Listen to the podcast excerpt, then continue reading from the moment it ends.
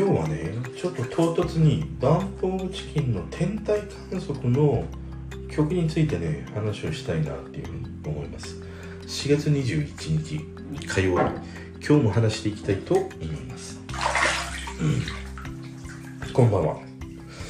今日ねバンプの天体観測なんだけれどもたまたまたまたまじゃないんだ。必ず毎週見ているテレビがねまあ数少ない中の一つにあって「関ジャム」っていうさ番組があって日曜日の深夜テレ朝でねまあ、歌の番組やってるんでその中でその世代ごとの青春ソングベスト10みたいなことをやっていて最終的にその青春青春ソング言えないな。新春シャンションショーみたいな。青春ソングのもう何て言うんだろう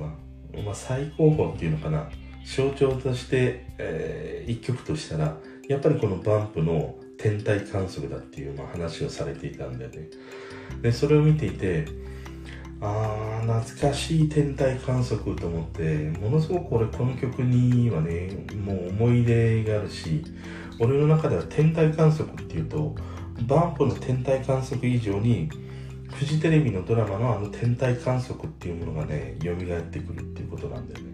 だから今日はそんな2つのねちょっと話をしたいなと思って。であの天体観測のさバンプのこの曲自体ってのはもう2001年の曲だったりするから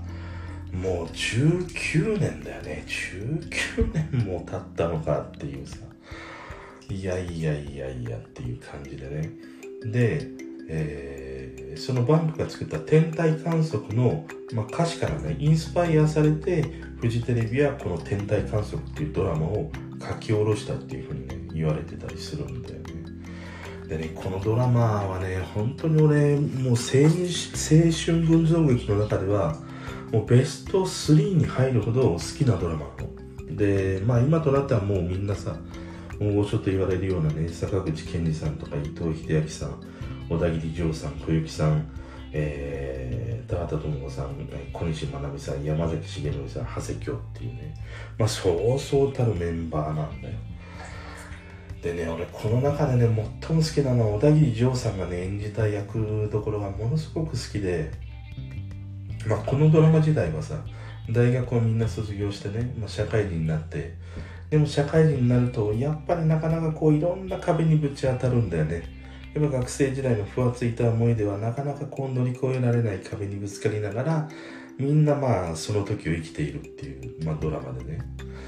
でその中にあって小田切丈さんっていうのはさちょっとなんか当時のえー、っとなんか出会い系のなんか詐欺メールの怪しい商売していたんだよね。でもまあそんなさちょっと怪しげな商売をしながら大学時代のその同級生であったね坂口健二さんの伊藤英明さんとか、まあ、そういった面々と微妙に距離を保ったままねそれでもやっぱりなんか要所要所には友達思いの面が見えてっていうさあのなんかクールさとものすごく友達思いのねあのキャラクターっていうものがねものすごく俺は大好きで大好きでねこの天体観測のドラマを思い出した時にやっぱり真っ先に思い浮かべるのは小田切丈さんなんだよね。でまあ最後のちょっと悲しいね結末になってしまうんだけれどもまあそれはもし何かね機会があったら、えー、見てほしいなっていうふうに思うんだけどもう一つ忘れられないシーンとしてはね伊藤英明さんが泣き崩れるシーンなんだよ。で彼は商社だったかな、まあ、そういうようなところに勤めていてその倒産しかけていた企業を、まあ、再建しようと頑張っていたんだよねでもやっぱりそれがなかなかいろんな大人の利害によってうまくいかなくなってしまった頓挫してしまったっていうその時に泣き崩れるシーンがあるんでそれまではもうエリートバリバリでねまあみんなを、まあ今の言葉で言うともう上から目線だよ。この前で話した。手ネ系だよ。手ネ系だよ。まあそれのもちろん友達思いのね、熱い男ではあったんだけれども、そんなエリートでね、何もこう、なんて言うんだろうな、マイナス点がないっていうね、男にだったんだけど、でもやっぱり仕事が立ち行かなくなって泣くっていうシーンがあって、俺はね、あの泣くシーンはね、その男の役者さんが泣くシーンで何を思い思い出されますかって言った時にやっぱりねこの伊藤英明のこの天体観測の時のあの泣くシーンっていうものがね真っ先に思い浮かべあの思い浮かんでくるほどものすごく俺にとってはねこの天体観測のドラマの中のその青春群像劇をね描く中での象徴的なねワンシーンだったりするんだよね。だからなんかバンプのやっぱりねうんこの曲を聴くとやっぱりもう一回ねもう見たくなるっていうもう何回も見てきたんだけどやっぱりもう一回ね見たくなるっていうふうにね思うほどに大好きなね俺はドラマなんだよね。で話はね今度、えー、バンプの天体観測の方に戻るんだけれどもこれはメジャーになって2曲目なんだよね確かね。2曲目として、まあ、爆発的なさ50何万枚かな？約50万枚ぐらい売れたまあ彼にとっては最大のねヒットソングだったりするんだよ。でねこのあのまあボーカルでもあり、まあ、曲を作ったさ藤原さんっていう人はねうーんとまあなんかねちょっと少しばかりねあの思い入れがあって彼は出身が秋田なんで生まれが。で俺の親父も秋田だからな なんかその同郷のよしみたいなこともあってなんかちょっと惹かれるっていうねところもあって。でも現実はさ、えー千葉のさく、えー千葉県の佐倉市っていうところでこのもう4人のメンバーっていうのはもう本当に幼稚園だかなそれぐらいの時からもう幼なじみの、まあ、面々だったりするっていうことなんだよね。だからまあそう考えると本当にもう長い 長いこの付き合いのメンバーなんだなっていうふうにね思ったりはするんだけど。でね今度この歌詞の方をちょっとこう紐解いていきたいなっていうふうに思うんだけれどもまずこれね最初に面白いことをこの藤原さんが言っていてこの「天体観測」っていう曲のキーワードは予報外れ予報外れの雨にある。そしてラブソングではなく雨の歌だっていう言い切ってんだよ。そしてね答えのないところに答えを探す歌を書いたっていうふうにね、まあ、力説しているっていうことがね書かれていたりしたんだけれども。なんかそれをこう感じながらね歌詞をこう紐解いていくとまあななんとなくしねその藤原さんの 言わんとしてるところもまあ分からないでもないなっていうふうには思うんだけれども。でも俺はねまず真っ先にこの曲を全体通して聴いた時に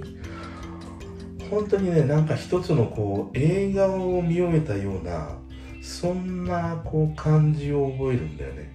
で多分ね設定としてはこれまあ彼がね多分22とか21とかそれぐらいの年に書いた曲だと思うんだけれども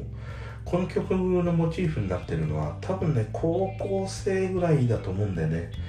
やっぱり深夜にさ当時ねお互いにこう幼い付き合い方をしていた彼女と、まあ、天体観測に行こうっていうことで、ね、天体観測に行くっていう、まあ、ストーリーから始まるんだけれどもこの歌詞の中でねキーになるやっぱりワードっていうのが俺は2つあるかなと思っていて1つは、えー、望遠鏡もう1つはほうき星。この2つのワードがキーになってんじゃないかなというふうに、ね、思う。望遠鏡はまあ単純にやっぱり未来をこうなんて言うんだろうな。うん予測するとか、まあ、未来に向けてとかね。未来に希望を持ってとか。そういうメッセージが込められているんだと思うんだよだから未来っていうものを望遠鏡っていうことに、まあ、表現として置き換えてるのかなっていう。もう一つそのほうき星。ほうき星っていうのは分かりやすいのはね幸せっていう言葉に置き換えると全てのこの歌詞の中のほうき星。幸せっていう言葉に置き換えると割となんかすんなりとねまあ分かりやすい詩だなっていうふうに、ね、なってきたりするんだよね。でね まあ最初そういうふうなさまあちょっとね手も握れないようなさ淡いこうね恋から始まって。で多分ね中盤以降に一つちょっとこう気になる歌詞があってうーんと背が伸びるにつれて伝えたいことも増えていった宛名のない手紙も崩れるほど重なったっていう。ことを書いてる。でねその後にまあさっきのさ彼が藤原さんが言ってた予報外れの雨に打たれて泣きそう泣き出しそうな君の震える手を握れなかったあの日をっていう風にね。まあ彼はさ雨の歌だよって言ってたでしょ。これがガラッとその2人の環境を変えた出来事なんだなっていうふうに思うんだね。俺はね多分この彼女が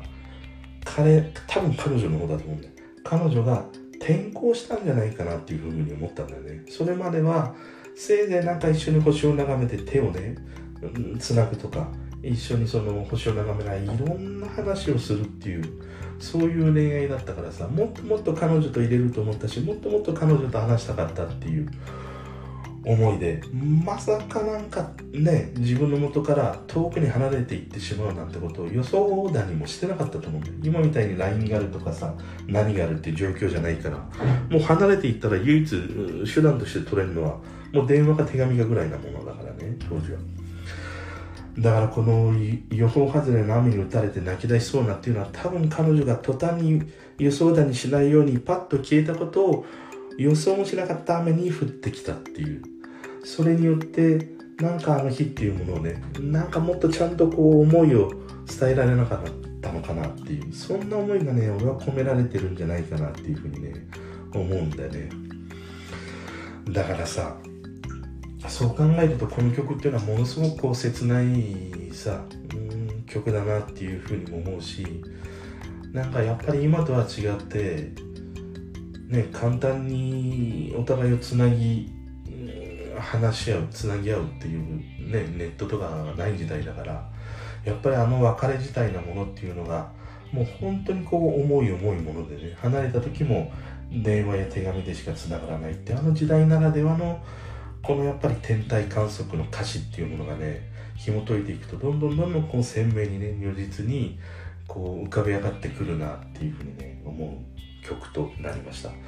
やっぱりね天体観測なんかちょっとね、うん、昼間の空だけではなく夜もね眺めたい見たいと思いました。それで